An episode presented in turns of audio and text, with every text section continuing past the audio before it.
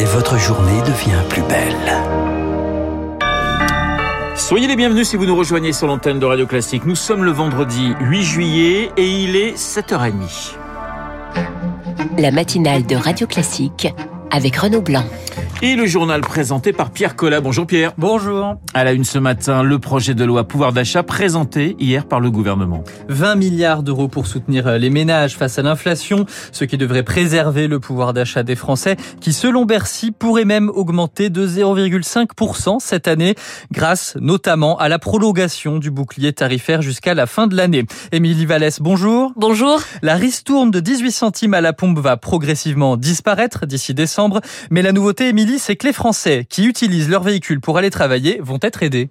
Oui, et cette mesure va concerner la moitié des Français qui travaillent, qu'ils soient salariés, indépendants ou agents publics.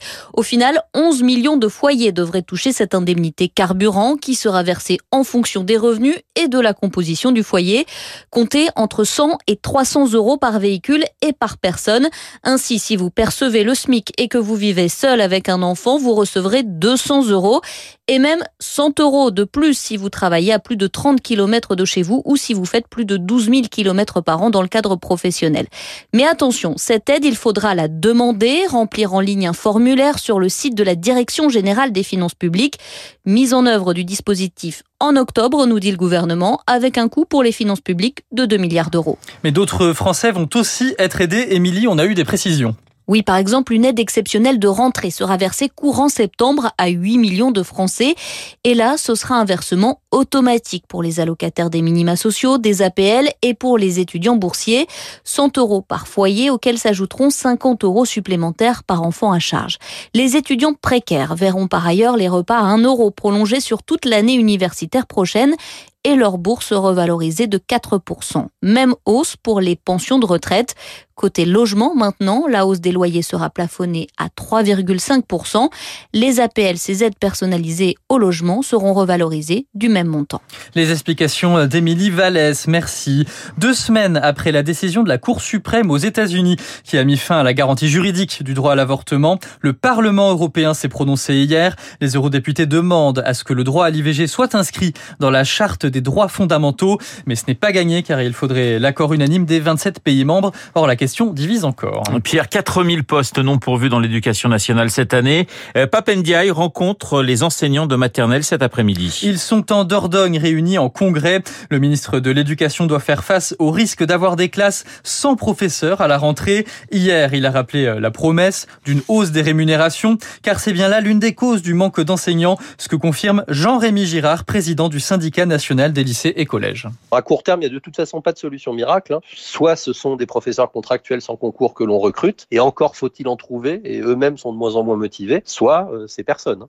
Donc euh, la solution à court terme, de toute façon, elle n'est pas satisfaisante à moyen terme, euh, on ne peut pas se passer d'une revalorisation significative du métier et donc qui passerait par un rattrapage salarial notamment très important. Il faut redonner de l'attractivité euh, au métier et ça passe aussi par l'amélioration des conditions de travail. Hein. Les taux d'encadrement en France sont très mauvais. On a beaucoup d'élèves par classe. Ça n'aide pas à assurer notre métier dans les meilleures conditions possibles. Jean-Rémy Girard, joint par Azaïs Perronin. 7h33 sur Radio Classique. Des flammes gigantesques dans les Cévennes, le sud-est en proie aux incendies. Chaleur, sécheresse et vent. On savait le risque d'incendie très élevé dans la région. De très nombreux départs de feu hier, dont certains ont pris beaucoup d'ampleur. 80 hectares détruits euh, près de Martigues. Dans les Cévennes gardoises, ça brûle encore ce matin. Des incendies également à côté d'Arles, dans les Bouches du Rhône. Stella Dinano, vous êtes la correspondante de Radio Classique dans le sud-est de la France. Le vent prévu aujourd'hui ne va pas faciliter la tâche des pompiers. Oui, effectivement, même s'il est un peu moins fort qu'hier, le Mistral souffle toujours en rafale ce matin, ce qui a obligé une centaine de pompiers et une dizaine de véhicules à rester ici toute la nuit pour surveiller et faire ce que les pompiers appellent du noyage, une technique utilisée pour éviter toute reprise des flammes. D'ailleurs, l'incendie à l'heure actuelle n'est toujours pas déclaré éteint. Hier, il a parcouru en tout 70 hectares, faisant de gros dégâts sur 8 maisons, euh, provoquant au passage une grosse pagaille dans la ville avec la fermeture de la nationale 113 toute proche dans les deux sens. Une situation euh, chaotique qui s'est répétée un peu partout dans le département qui a connu 35 départs de feu sur la seule journée d'hier, tout comme dans le département euh, voisin du Gard avec plusieurs feux simultanés euh, qui se sont déclarés dans les Cévennes menaçant plusieurs villages. 600 hectares ont été détruits et un hameau entier, celui de Bordezac, situé sur deux zones Natura 2000, a dû être évacué. Ce matin, environ 500 pompiers supplémentaires sont attendus dans le Gard. Stella Dinano dans les Bouches du Rhône pour Radio Classique. Dans ce contexte, on l'avait bien ressenti, c'est désormais confirmé, le mois de juin 2022 est le deuxième plus chaud jamais enregistré en Europe et le troisième à l'échelle mondiale. Les précédents records datent de 2019 et 2021, des températures supérieures de 1,6 degrés en moyenne sur le vieux continent avec des records symboliques, 32,5 degrés enregistrés dans le nord de la Norvège par exemple. Le Japon profondément préoccupé par l'attaque par balle contre Shinzo Abe. Oui, ce sont les mots d'Anthony Blinken. Les États-Unis aussi euh, sont très préoccupés par cette attaque. Shinzo Abe, ancien Premier ministre, s'est fait tirer dessus par arme à feu. C'était il y a quelques heures lors d'un discours. Son état de santé est officiellement inconnu, mais des médias locaux parlent de très graves blessures. Un suspect a été interpellé. Shinzo Abe, 67 ans, était euh, Premier ministre jusqu'en 2020. Il avait démissionné pour des raisons de santé. Et puis Boris Johnson a fini par craquer. Le Premier ministre britannique s'apprête à démissionner. Confronté à une avalanche de démissions au sein de son propre gouvernement, il quitte ses fonctions à la tête du parti. Le calendrier pour l'élection d'un nouveau leader conservateur sera précisé la semaine prochaine. Mais Boris Johnson affirme qu'il restera pour assurer l'intérim. Ce maintien inquiète dans les rangs de son propre parti. Comme l'explique James Blitz, il est ancien rédacteur en chef politique au Financial Times. Avec Johnson, on a quelqu'un qui n'est pas modeste, qui n'est pas timide. Il est outrageux. C'est un homme qui fait des choses qui sont imprévisibles.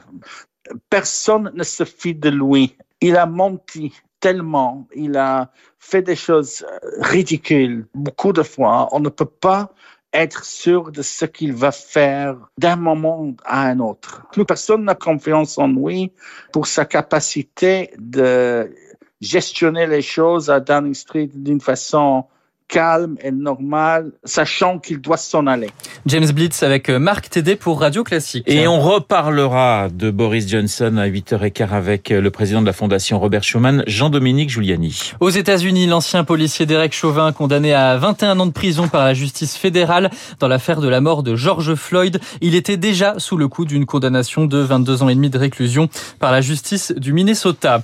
En France, c'est le premier jour des vacances scolaires. Vous serez nombreux sur la route. Ce sera rouge en Ile-de-France et dans la vallée du Rhône et orange dans le reste du pays selon Bison Futé.